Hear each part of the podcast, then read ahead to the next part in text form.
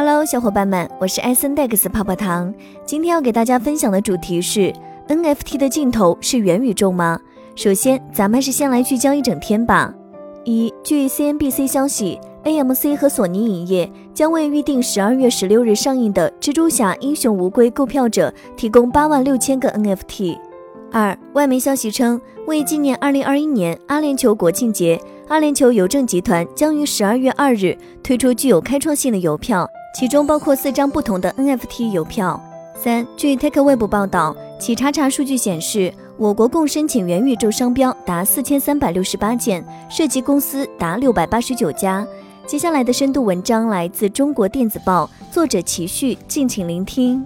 科幻电影极力渲染，科技巨头动作频频，下一代互联网元宇宙的轮廓正在逐渐清晰。小到一车一人，大到一楼一城，与现实世界一样，所有人与物在虚拟空间构成了庞大且隐秘的独立经济体系，而其背后是由区块链支撑的 NFT 技术连接着，定义着彼此之间的身份关系。元宇宙中，NFT 被视为可以赋能万物的价值机器，如今却混迹文娱圈。二零二一年上半年，NFT 整体市值较二零一八年增长近三百一十倍。截至今年八月，全球最大的 NFT 交易平台 OpenSea 的交易额已经达到了二零二零年的五倍。科幻电影《头号玩家》中，少年韦德沃兹通过 VR 进入一个名为绿洲的虚拟世界，他穿上传感设备，与其他玩家争夺结束绿洲游戏的红色按钮。电影构造的虚拟世界中有花有草有血有肉，拥有与现实世界无异的真实体验，让越来越多的人认为这就是下一代互联网的新形态——元宇宙。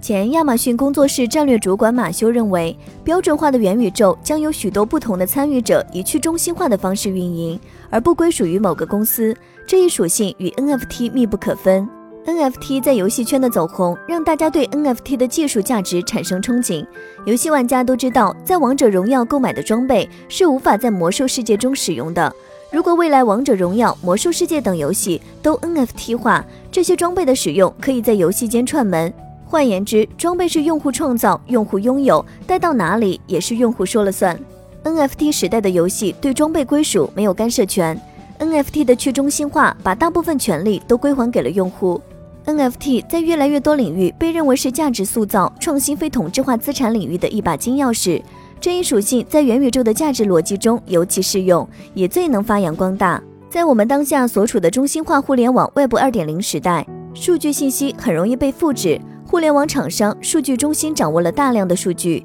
数据杀手中心化弊端屡现。在元宇宙里，去中心化将是真正能带给用户安全感的互联网形态。当用户在元宇宙中生产、交换及消费时，数字资产的创造权、所有权都属于用户自己。没有 NFT 的元宇宙，玩家会更倾向认为这就是个游戏而已。当数据资产和财富的归属权属于自己，才会产生真实感，让人们觉得元宇宙并不是游戏里的虚拟世界。数字资产研究院副院长、中关村区块链联盟专家孟岩在接受中国电子报记者采访时指出。在孟岩看来，这样的去中心化元宇宙与数字资产的依据治理并不矛盾，不会改变元宇宙的规则，而通过智能合约、代码等手段实施有效的监管和治理，也是接近现实世界的治理理念。梦岩指出，NFT 混迹艺术藏品圈实在是大材小用。随着 NFT 技术价值在实体经济中被进一步挖掘，未来五年到十年，有关于艺术 NFT 炒作的声音和话题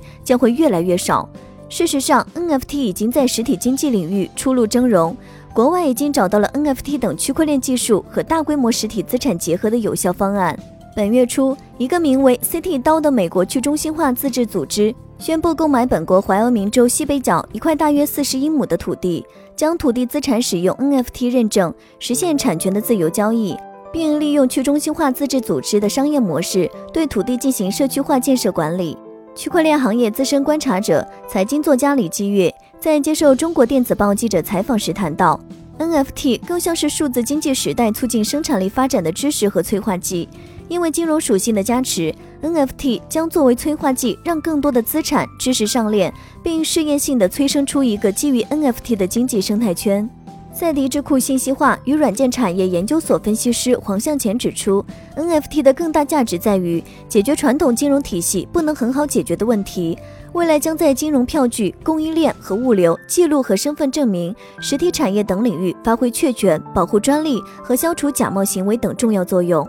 基于 NFT 经济系统的元宇宙是互联网平台的未来，这点已成为互联网厂商的共识。提前布局 NFT 成为必然选择。腾讯、阿里、京东等国内一众互联网巨头正纷纷基于自家的蚂蚁链、腾讯智信链、京东智臻链等，培育自己的 NFT 试验田。从各个互联网大厂目前的动作来看，NFT 应用的构建基本都是从自身基因和擅长的领域出发，然后找到一个热度和功能性兼具的落脚点。深耕文娱生态的腾讯，则在自家 NFT 交易平台幻盒上发售了一系列限量数字藏品。首期限量发售的正是腾讯新闻知名节目《十三幺》的有声数字藏品 NFT。在公司二十三周年庆之时，腾讯还为员工发放了七点二万枚基于 QQ 企鹅形象的数字收藏品。在梦妍看来，当前互联网大厂布局 NFT 更像是赛道占坑，但也实属无奈之举。未来去中心化元宇宙将破坏 Web 二点零时代崛起的巨头建立起的价值和模式，厂商可能会被迫放弃对很多数据的掌控权。据了解，当前 NFT 主要分为基于公有链的 NFT 和基于联盟链的 NFT 两类。生成 NFT 较大的公有链主要有以太坊、Solana 公链、Phantom 加密币、Flow 公链代币等；生成 NFT 较大的联盟链主要有蚂蚁链和腾讯区块链等。目前国际上最主要也最容易变现的 NFT，主要是基于公有链的 NFT。